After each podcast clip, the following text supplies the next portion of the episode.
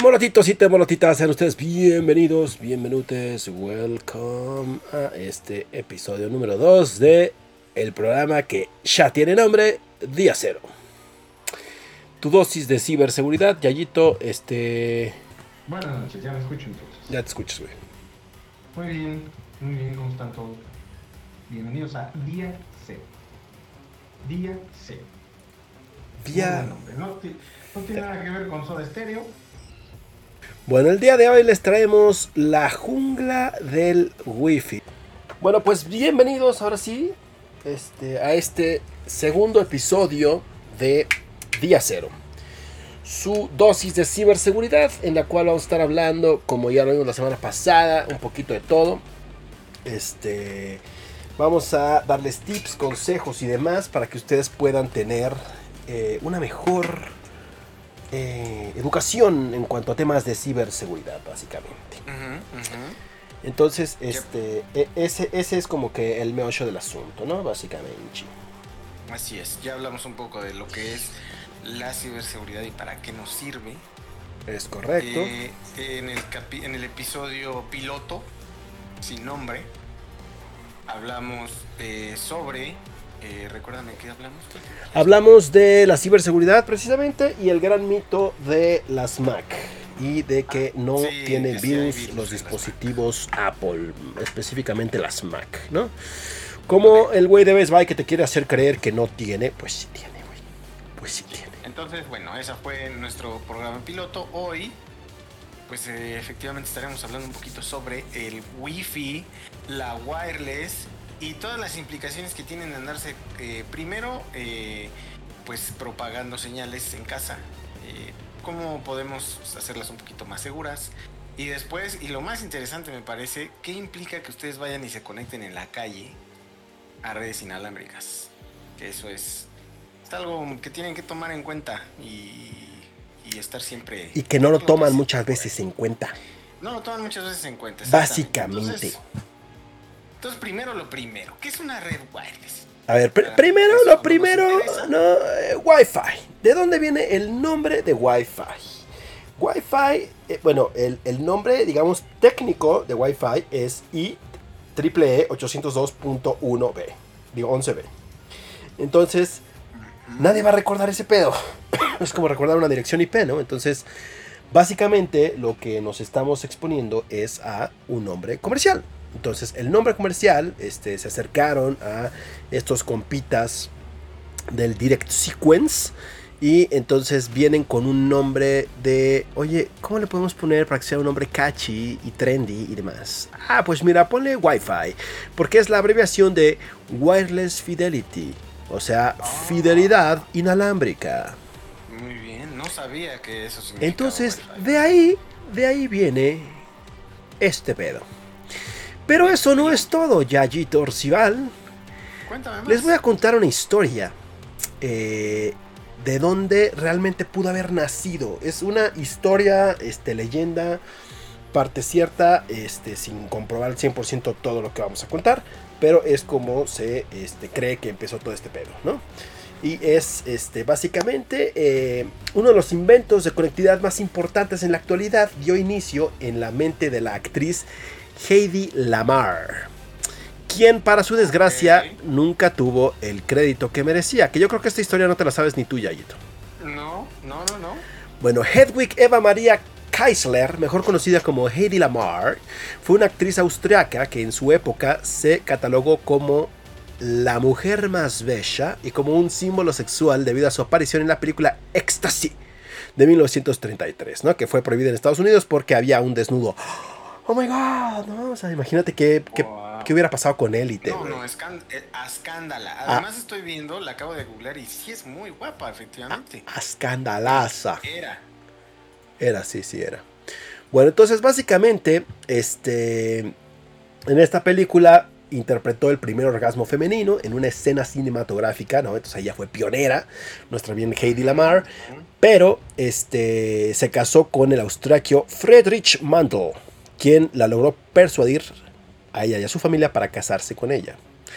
Sin embargo, este compita se convierte en un fabricante de armas durante el gobierno de Hitler, y entonces pues demasiado celoso y le empieza acá como a que sobreproteger y le dice que deje de ser actriz porque no quiere que nadie la vea y la madre. Y entonces esta Heidi decide, ¿sabes qué? ¿Sabes qué, güey? Me voy, güey.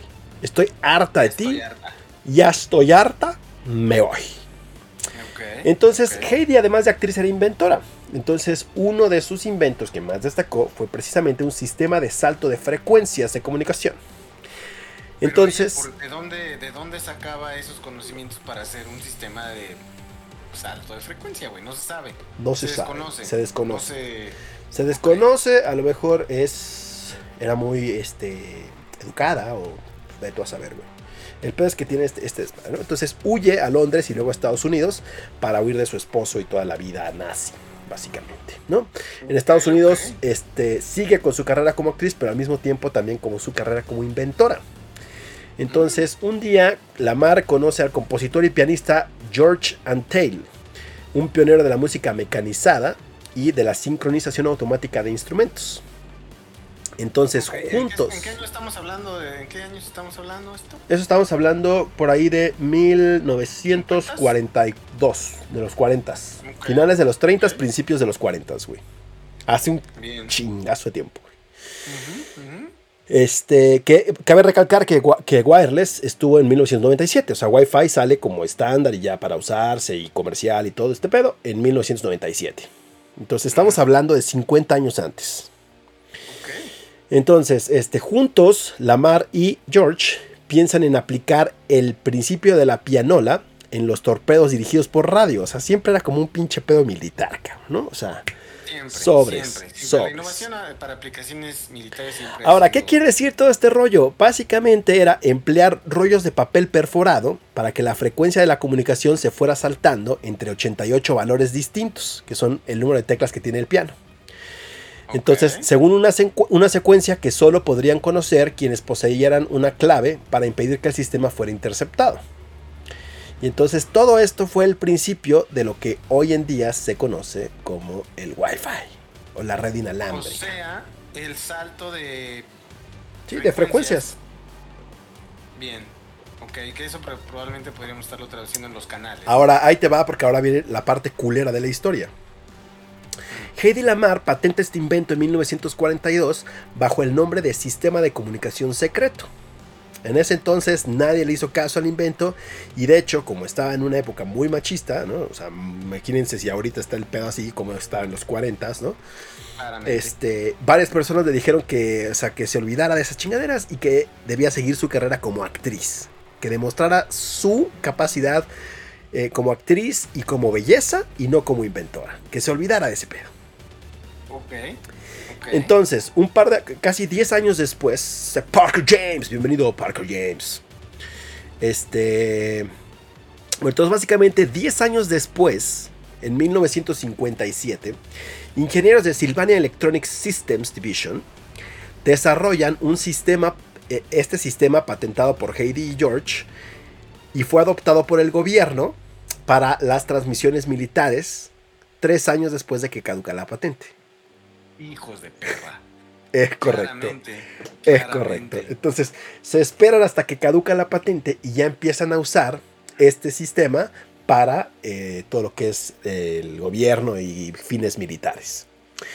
Entonces, la primera aplicación conocida de la patente de eh, Heidi y de George se produce eh, durante la crisis de los misiles de Cuba en 1962 en la Fuerza Naval que es enviada por los Estados Unidos y emplea precisamente la conmutación de frecuencias para el control remoto de boyas rastreadoras. Y entonces e, estas frecuencias hoy en día se utilizan tanto por Wi-Fi como por Bluetooth. Mm, ok, sí, sí, claramente. O sea, ya el, empezar a establecer rangos de frecuencia para transmitir ciertas cosas y a partir de ahí ya de tener un medio. La red inalámbrica, básicamente. De comunicación Y entonces a partir de ese momento consideran el funcionamiento del invento de Heidi Lamar, pero pues desafortunadamente la actriz nunca recibió un solo peso por su invento, porque o sea, caducó la patente y como nadie la había pelado, pues Heidi jamás la actualizó ni la renovó. Y así fue como una vez más en la historia, a los buenos se los chingaron. Es correcto, es correcto, definitivamente muy triste porque no, además no la conocía. Sí, no, no nadie. O sea, es como de esos, de esos nombres en la historia que así como de, what the fuck. Nadie conoce, güey. Y fue realmente, ¿eh? Es correcto, y fue precisamente la inventora de este pedo.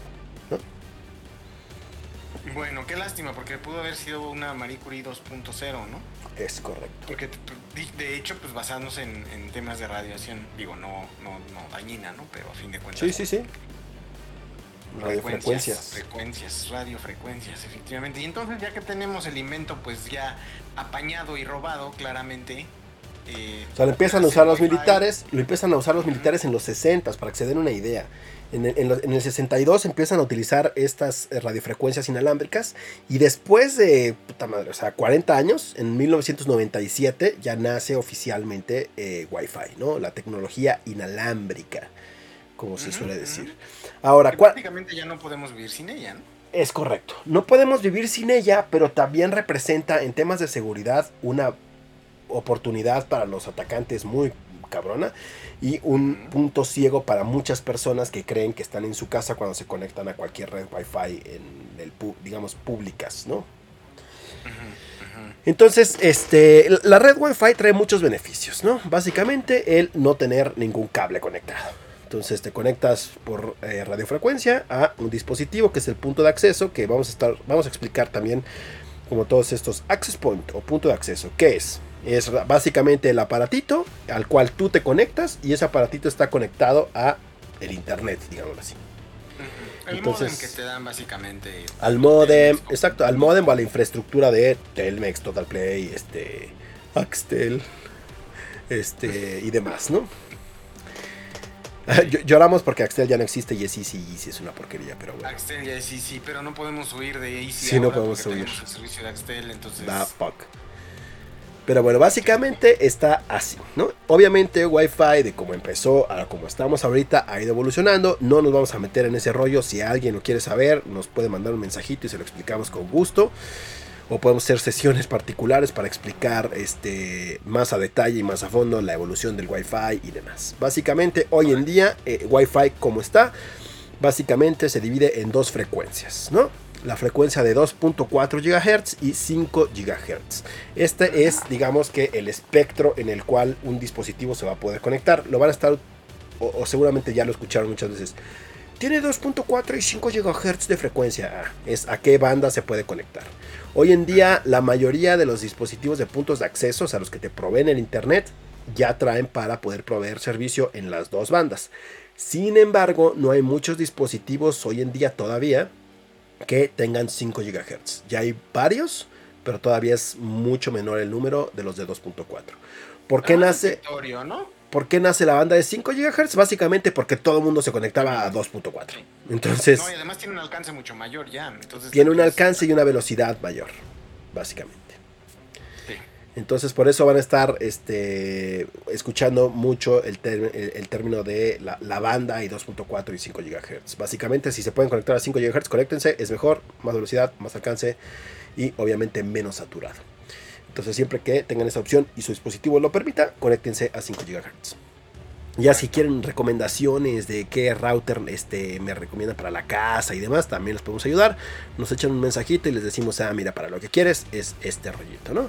Porque también hay un mundo allá afuera.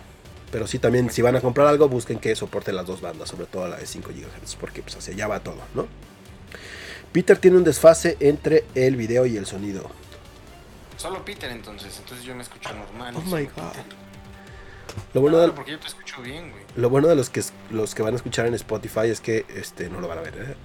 Exacto, exacto. Recuerden que esto va a estar disponible en Spotify y en iTunes también. Eh, todos los programas del Molca GT, incluidos Día Cero, van a estar eh, disponibles ahí en Spotify. A ver, aguánchame, aguánchame. A ver, rápidamente, rápidamente. Oh, Ok. Va. Se nos fue. A ver, ya. Ya regresé, a ver si así se corrige esta, esta vaina. A ver, Otto, si me puedes decir si se corrige. Bueno, entonces, este, básicamente el, el desmadrito va así, ¿no? Entonces, este, con la- las bandas de Wi-Fi. Conéctense siempre que puedan a la de 5. Ujú, ujú. Ahora, ustedes dirán, es que eh, Wi-Fi, ¿por qué es tan complicado, güey? ¿Dónde tengo que poner mi modem? Es un desmadre. Básicamente, el poder tener una cobertura de Wi-Fi es un reverendo desmadre. Porque eh, cualquier tipo de material rebota la señal, o la bloquea, o interfiere, o cualquier cosa. Es, es, digamos que es muy, muy millennial la señal de Wi-Fi. Por todo se encabrona y por todo modifica o cambia, ¿no? Básicamente Se cancela. se Como todo cancela. se cancela. Entonces, no, no, aquí no, porque hay concreto, se cancela. La chingada, no llego hasta allá, ¿no? Aquí hay un vidrio, aquí hay un vidrio, entonces en lugar de llegar a tu vecino, voy a llegar tres cuadras a la derecha, güey. Pero si estás al lado del modem, no voy a llegar. No voy a llegar ahí, no, porque estás muy cerca. estás Ahí te lo dejo. personal, Es correcto, También. Aléjate. ¿no? Entonces, básicamente está así el pedo. Sí, es muy Este, complejo, es, es muy complejo. Eh, si, si realmente quieren, sobre todo los que tienen empresas chicas o ya algo un poco más este, elaborado que no sea casa, porque en casa realmente es a prueba y error. ¿Por qué? Porque la forma de saber cómo o dónde ponerlo se llama Site Survey, que es alguien va a tu casa y hace análisis y pruebas de eh, frecuencia, básicamente. Entonces ya con eso ya te pueden decir en dónde tienes que poner cada cosa. La bronca es que obviamente tiene un costo, pues, para una persona común y corriente elevado, para una empresa a lo mejor no tanto. Y vale la pena, sobre todo en la empresa, que te puedas conectar y tener buen internet para trabajar, ¿no? Correcto. Basically. Mm, mm. Así es, así es. Entonces, eh, pues digo, no nos vamos a meter mucho en temas de cobertura y cómo acomodar su modem, pero... Los podemos ayudar. su- Pero sí, claro, también eso los podemos ayudar. Les podemos hacer una. Incluso si de- alguien, si alguien por ahí se interesa, también les podríamos hacer un site survey, sin pedos. No de, no de nivel profesional, pero sí muy cercano. En fin, ya que tienen su, su red inalámbrica, ya que está irradiando ahí bonito su modem y ya tienen su internet y pueden navegar y no se les traba el, el stream de día cero, porque está corriendo bonito, nos tenemos que empezar a preocupar de quién demonios lo está usando y para qué. Y ahí es donde entra el tema de ciberseguridad, porque lo primero que tenemos que hacer es ¿Protejo el medio o no? Y si lo protejo, ¿por qué lo debo pro- proteger? La pregunta es sí, sí lo tengo que proteger. ¿Por qué? Porque básicamente lo que yo estoy teniendo dentro de una red inalámbrica es, eh, dependiendo de cómo esté configurada y de qué tanto me empiece a blindar yo ese medio, es un acceso ilimitado a todos los dispositivos que estén conectados a ella. Entonces, si tienes tu Alexa, si tienes tu compu, si tienes tu lap, si tienes tu iPad, tus celulares, todo conectado, cualquier persona que pueda entrar a esa red inalámbrica potencialmente puede tener acceso a todos los dispositivos que estén conectados ahí. Entonces, lo primero que tenemos que hacer es, pues, proteger el acceso a ese medio, ¿no? O sea, pensemos en que es un cable, Entonces, si estamos pensando en que es un cable, pues básicamente tenemos que evitar que de alguna manera le metan un diablito, ¿no? Entonces, lo primero que le vamos a tener que poner es una contraseña. La pregunta es, ¿eso es suficiente? No. Antes de pasar a por qué tenemos que proteger, es importante aclarar un par de puntos en cuáles son los riesgos a los cuales están expuestos y por qué es importante la protección que ahorita vamos a platicar, ¿no? Si ustedes no tienen una buena protección en su red Wi-Fi, en su red Wi-Fi, como le quieran decir, este, básicamente eh, cualquiera con algún par de conocimientos, sobre todo si no han cambiado la contraseña, como dice el buen Yayito, ¿no? Tienen la de default, el modem también trae la contraseña de default, porque ahí es importante diferenciar la contraseña del modem y la contraseña de la red. Que son dos cosas distintas, como la contraseña de tu computadora y la contraseña de tu correo electrónico, básicamente. Entonces, cualquier persona o, los riesgos a los cuales están expuestos es que puedan monitorear qué sitios web estás visitando, ¿no? Puedan copiar tus eh, contraseñas y tus, uh, digamos, los usuarios o el login que utilizas para cada uno de los servicios, llámese correo, llámese Amazon, este, llámese cualquier tipo de servicio que tenga un usuario y una contraseña. ¿no?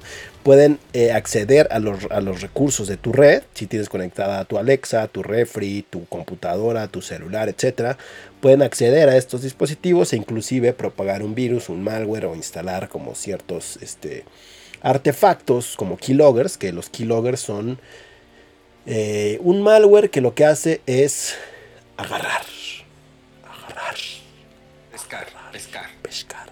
A ver, dice Sarquito que todavía hay un retraso en mi voz, entonces aguántenme tantito. Yo aquí me voy a quedar. Está curioso porque, digo, la verdad es que no estoy monitoreando el stream, entonces no sé.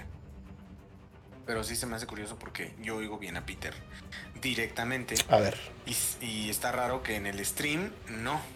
Ahí puede ser. Creo que ahí ya se puede haber arreglado ese desmadrito. Bueno, entonces, este, regresando a los posibles este, issues, ¿no? Pueden, em- y aquí otra, otra cosa importante es, pueden usar tu red para conectarse, para enviar o hacer uso de actividades ilegales, ¿no?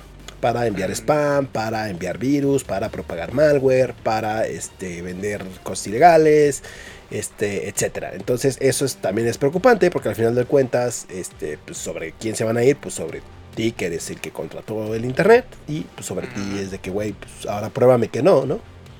Exacto. Pruébame que te hackearon, como bien dicen por ahí, de me hackearon. Dice, ah, cabrón, también a Yayo. Hmm. Hmm, entonces es el stream. en Yo creo que es el stream, sí, porque a- yo a ti sí te escucho bien, güey. Este, si nos pueden decir también, en, en- porque esto es en Twitch, si nos pueden decir en Facebook también si tienen este problema, para ver qué carambas podemos hacer.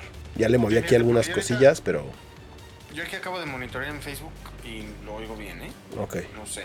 No sé si nos dan retro por ahí estaría súper bien. Sí, por favor. Per favore.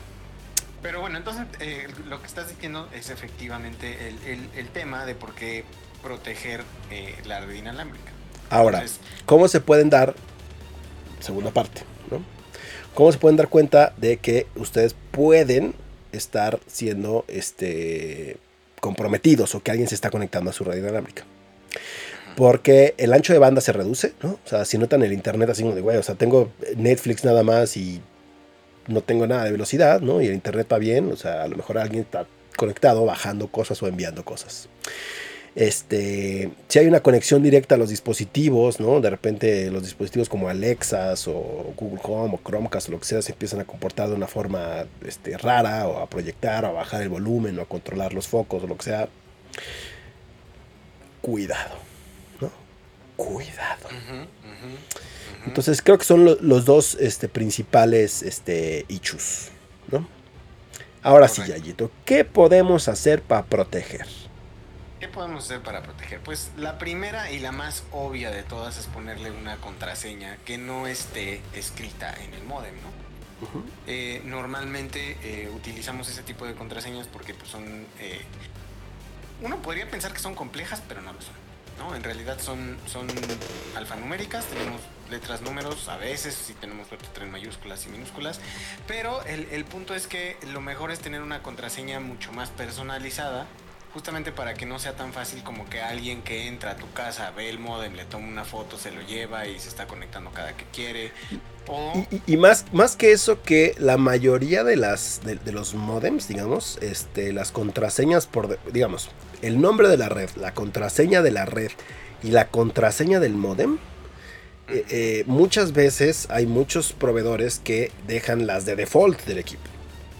Entonces ya hay una lista en internet que trae todas esas contraseñas y todos esos este, dispositivos para saber cómo entrar a la, a la red, básicamente. Y entonces lo más preocupante es que si se conectan a tu, si se logran conectar a la red Wi-Fi van a tener acceso a tu modem y pueden cambiar la configuración y dejarte a ti fuera.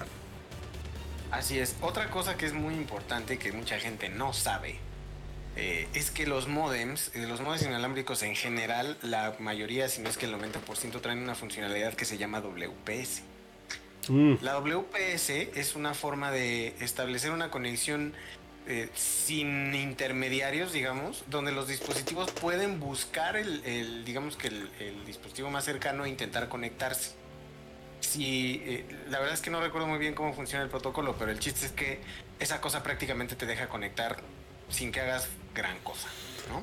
Sí. Entonces, entonces eh, ese tipo de, de- bueno, este, es- esta función en particular, normalmente, no sé si ya lo, lo- lo quitaron, pero hasta hace poco todavía está prendida por defecto en los, este, en los modems, sobre todo, por ejemplo, cuando tienes eh, impresoras inalámbricas o cosas de ese tipo, es mucho más, eh, de hecho para eso se usa, para que se puedan conectar más rápido. La cosa es que hay, hay dispositivos como este, que es una antenita hackeadora, que pueden suplantar eh, dispositivos tipo eh, impresoras, tipo este, pues, cualquier dispositivo de este tipo, eh, y hacer un, digamos, quebrar el WPS y no nada más entrar a tu red, ah, sino que con estas cosas puedes hacerte pasar por tu modem porque ya tienes la clave de WPS. Entonces está súper, súper eh, peligroso. Entonces el tema de WPS generalmente tienen un botón, fíjense que esté apagado. Este, y pues si es un modem un poquito más antiguo, pues igual de todos modos, fíjense que en la configuración del modem esté apagado el WPS. Y si no le saben, díganle al compita que les va a instalar el modem de la compañía que por favor les deshabilite WPS o hablen a soporte para que les deshabiliten remotamente el WPS. O sea, de una forma simple es el WPS que es el, eh, digamos, el Wi-Fi seguro, que así le dicen, pero es cero seguro. Este es un sistema auxiliar que se desarrolló para poder simplificar la conexión de todos los dispositivos a tu modem. Básicamente, a tu punto de acceso es la forma simplificada de hacer. Y entonces ese es el motivo por el cual, este, por ejemplo, WPA es las dos, WPA y WPA2, que son los sistemas de claves que van a ver, este, que son eh, realmente inseguros. No tanto por la composición de WPA por sí mismo, sino por eh, este tema de WPS, que es súper vulnerable y es súper fácil de poder hackear. Entonces. Ahora sí vamos a entrar un poco en el tema de las contraseñas, como decía Yayo. O sea, básicamente ustedes van a encontrar tres tipos de contraseñas en su modem para su red inalámbrica. Web, que es WP, que esa madre jamás en su fucking vida lo habiliten. Jamás, nunca, nunca. O sea, ni siquiera vamos a entrar en detalles, lo más inseguro, y hay muchísimas vulnerabilidades, es el mecanismo básico y no sirve de un carajo. O sea, tener esa madre y nada es casi lo mismo. Eh, después viene WPA, que es como eh, el nivel básico que tendrías que tener, que es un nivel de seguridad media, más o menos, ¿no? Que es una contraseña eh, que tú ya puedes establecer de una forma un poquito mejor. Este tiene cierta susceptibilidad a ataques, pero mucho menos que web. Entonces, si, si no tienen de otra por alguna razón que no, yo no entendería por qué, utilicen WAP. Y por último, digo WPA.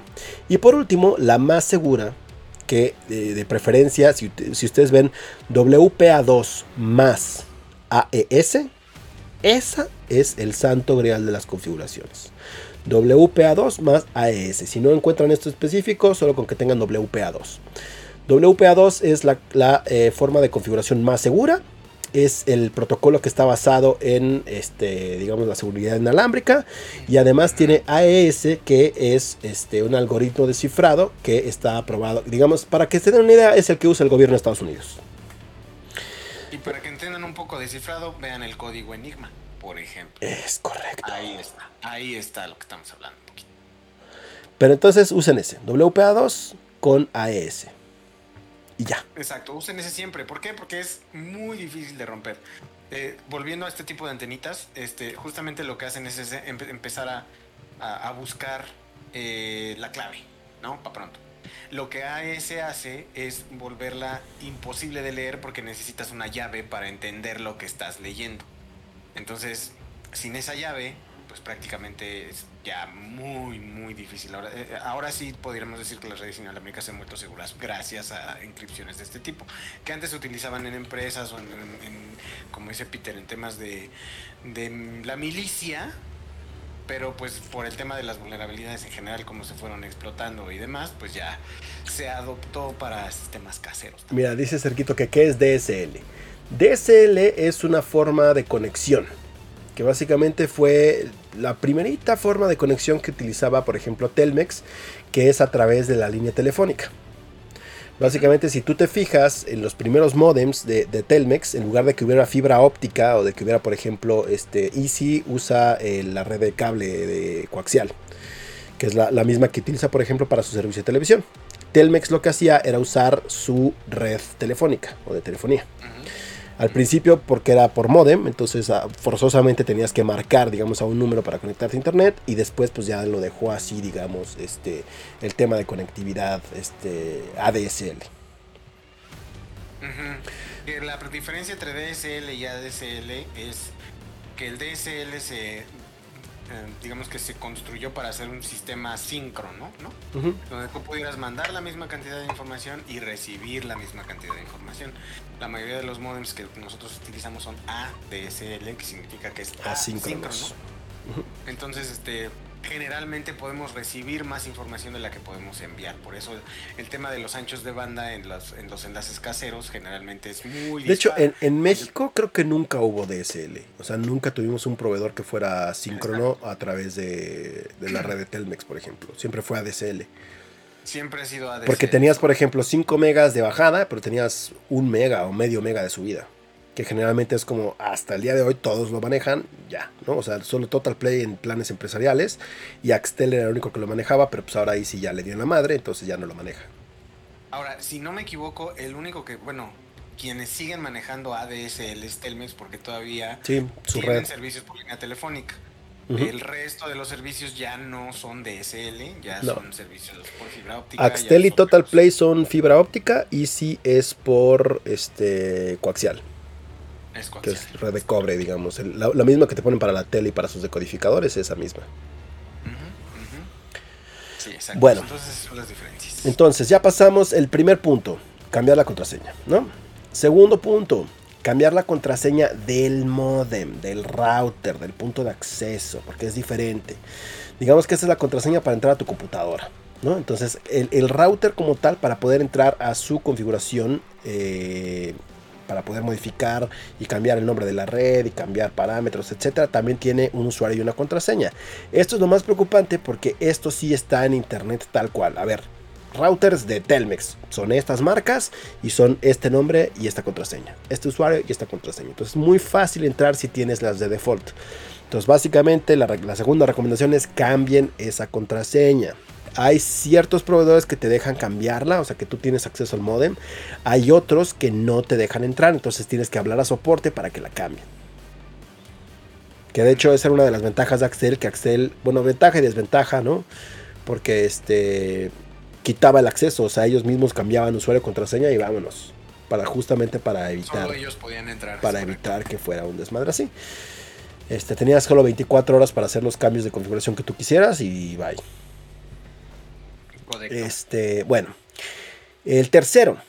ustedes van a, seguramente han escuchado el término SSID, ¿no? O SSID. El SSID o el SSID es el nombre de la red wireless. básicamente es cómo se llama tu red.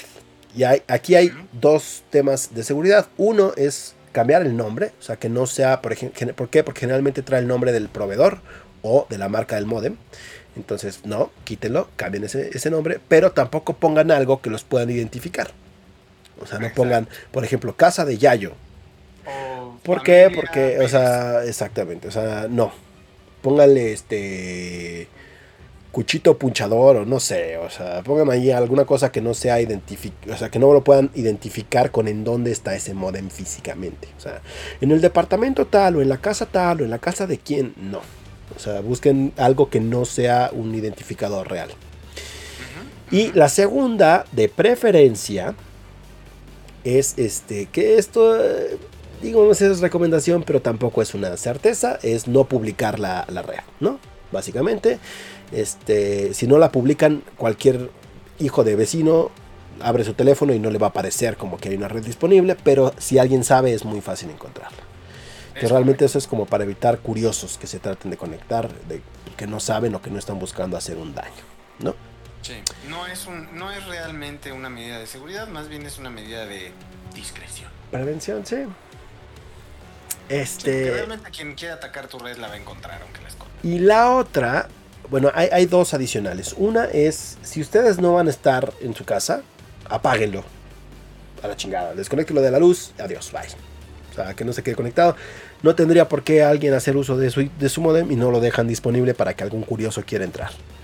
Entonces, si van a salir de vacaciones o algo, desconectan el modem a chingar a su madre. Y la otra es este que esto sí ya es una configuración avanzada, no tan este digamos es es recomendable cuando tienen pocos dispositivos y pocas personas que se conectan a la red Wi-Fi, que básicamente es habilitar la restricción por MAC. ¿Qué es la MAC? La MAC es la dirección física de los dispositivos. Entonces es como digamos el código de barras. Entonces con estas direcciones MAC ustedes pueden restringir el acceso a únicamente dispositivos así de el teléfono de Yayo. Y solo el teléfono de Yayo va a poder hacer uso de esa red Wi-Fi. El problema es que tienen que conocer esa Mac y que además si ustedes de repente están en un apuro, llega un amigo, o quieren conectar una Alexa o quieren conectar la tele o lo que sea, va a ser un desmadre. Porque es bastante complejo la, la administración de direcciones Mac y métete al modem y cámbialo y no lo cambies y demás. Y además sí requiere acceso a la configuración que no todos los proveedores te la dan. Entonces ese, e, ese es una, ¿no? Digo, para que se den una idea de que Yo pesado sería administrar direcciones Mac, son ocho números. No, más, güey. Son ocho. Sí, No, no, güey.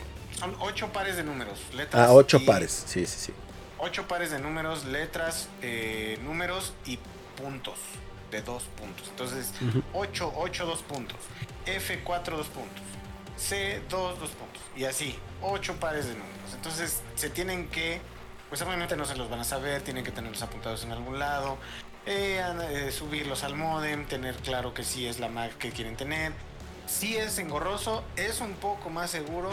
Digamos que para redes domésticas yo creo que es una gran opción.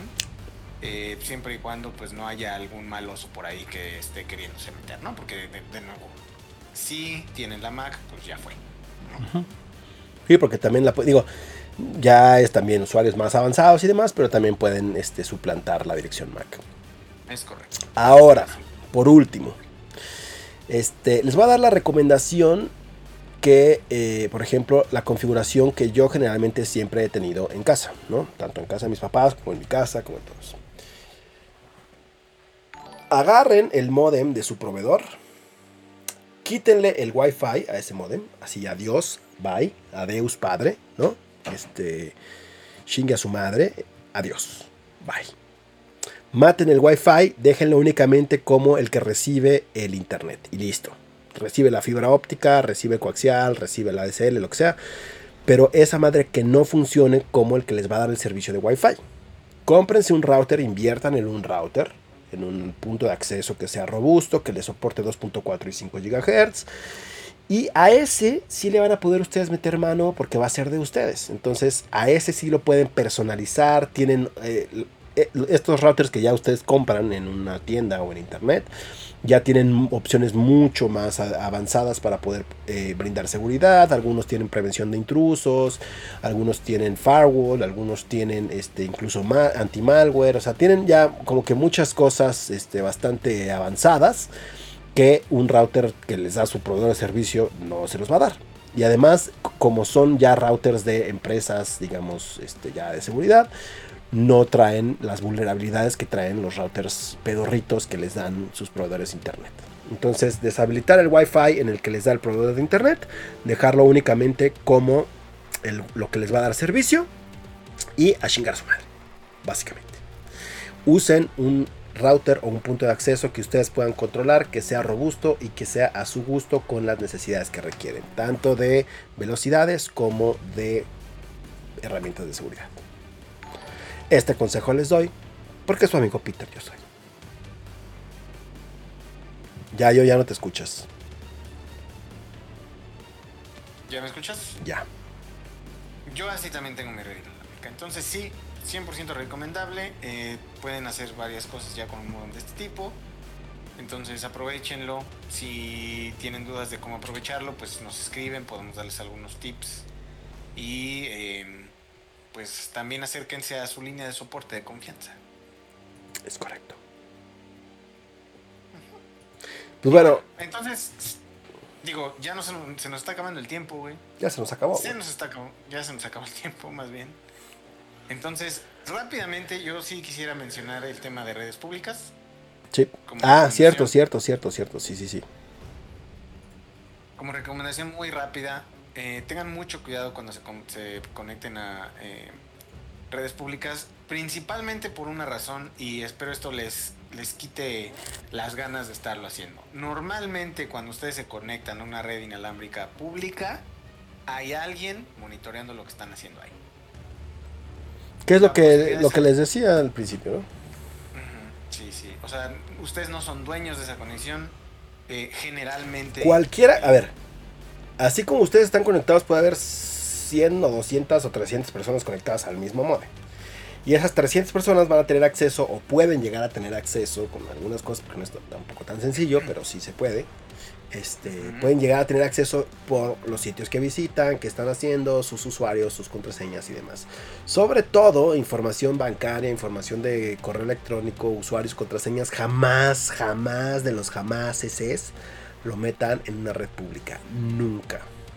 Mm, mm, mm, mm. Utilicen servicios a los que pueden acceder este, directamente, eh, tipo Netflix, tipo servicios de streaming, YouTube, pero nada que les pida una contraseña adicional para entrar a ese servicio, como dice Peter, porque ahí inmediatamente va a haber alguien que va a interceptar esa información. Entonces, Y no descarguen nada de preferencia también.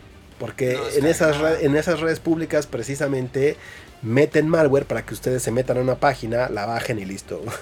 la red del metro que es gratis nunca se debe de usar. Pues de preferencia no. de preferencia no. Exacto. A menos de que sea muy necesario, este, que sea una cuestión de vida o muerta, entonces sí, pero de preferencia no, jamás, nunca. Sí, sobre todo en el sentido de, de, como dices, Peter, o sea, ejecutables, temas de estar abriendo cosas confidenciales, o sea, na- nada así. O sea, yo, por ejemplo, sí utilizaría, abriría Spotify en la red del metro. Pero no más, Mm, puede ser. ¿no? O sea, pa- para eso la usaría, no para ninguna. La, la cosa. bronca, por ejemplo, es que, sobre todo cuando son celulares o tabletas, este, ya tiene todo logueado. Entonces, este, toda la información está constantemente transmitiendo. O sea, si la van a usar, mi recomendación es cierren todas las aplicaciones, ciérrenlas. O sea, se meten a los ajustes, cerrar Facebook, forzar cierre, forzar cierre. Todo lo que tenga una contraseña, un usuario o alguna información valiosa para ustedes, ciérrenla a la chingada, que no se esté ejecutando en el celular y ya hagan uso de Spotify o de alguna otra aplicación. Pero no sin antes cerrar todo lo demás para que evitar que pueda transmitir información o que les pueda hackear. Exacto. En este tipo de, en este tipo de redes dinámicas eso, eh, se puede, eh, en algunos casos, hasta decriptar la información que está supuestamente segura. Entonces, este, por eso es, por eso son peligrosos este tipo de, de redes, porque aunque tú creas que estás en una página que, que va encriptada o que estás teniendo una conversión, no estoy seguro si puedan decriptar WhatsApp, ahí sí no estoy seguro, No, WhatsApp no.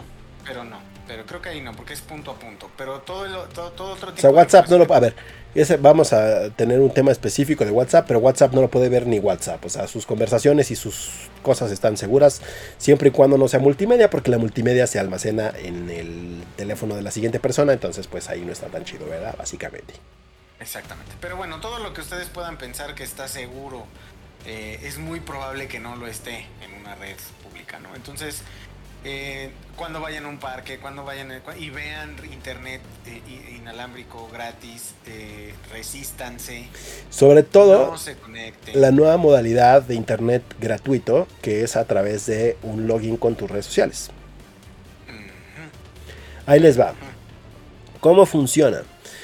Eh, lo que hacen es ese login con tus redes sociales, tú lo puedes hacer, no te van a robar el, el- el, este, tu contraseña, tu password o demás, pero ahí les va a lo que se pueden arriesgar si ustedes hacen un login con sus redes sociales. A que los estén spameando constantemente con promociones y publicidad y propaganda y correos electrónicos y este, publicidad en su Facebook y demás del sitio al que ustedes se están logueando. Por ejemplo, si van y se loguean a Restaurante Yayo, ¿no? Entonces seguramente van a estar recibiendo semanas y semanas publicidad de Restaurante Yayo en sus Facebook. Así es. Así es. Ese es el riesgo, digamos así, ¿no? Que los spameen con información. Sí. Entonces, tener cuidado con redes inalámbricas públicas, de preferencia eh, evítenlas y si las van a utilizar, pues que no haya nada abierto que pueda Con pues, cuidado. eh, compromete- ser comprometido, ¿no? Con cuidado. Recomendación. Con mucho cuidado, sí. Y bueno, entonces, eh, pues se nos acabó el tiempo. Ahora Es sí, correcto. Nos pasamos un poquito, eh, pero bueno, creo que estuvo interesante. Espero así haya sido. Denos su retro. Si quieren platicar de algo que les, les haga como les dé cosquillitas a ver, sobre todo en temas de tecnología y ciberseguridad. Gael, gracias por ese like y like. Cosas así, pues acérquense con nosotros y seguramente. Verónica Muñoz, también gracias de- por ese like y like. de contestar sus, sus, este, Preguntas, dudas, Inquietudes. Es correcto. Aquí abajo están nuestras redes sociales. eh, las mías son PeterPong28, Twitter y Instagram. Las de Yayito es amigo Yayo con ceros en lugar de os. Las del Molcajete Squad, Molcajete Squad en TikTok, Facebook, YouTube, Twitter, Instagram y Twitch. Entonces, para que se den por ahí, eh, recuerden que estos programas ya los van a poder estar escuchando. eh, van, van a poder encontrar, yo creo, tengo que ver si el nombre está disponible, como día cero. Entonces, este, ya les haremos saber a través de las redes sociales del Molcajete Squad eh, do- com- dónde y cómo van a poder ocupar esto en Spotify y en iTunes. Los episodios de esta temporada del Molcajete ya están en iTunes. Ya estamos al día hasta la temporada 3 y también en Spotify para que los puedan escuchar y los puedan agregar. Se suscriben ahí. Fernando, gracias por ese like y like. Gracias. Entonces vamos a hacer una mini pausa de unos 10 minutitos y ahorita regresamos con Valorant G. Listos, preparados porque van a llegar sus mancos favoritos a jugar Valorant. Ahorita nos guachamos. Vámonos.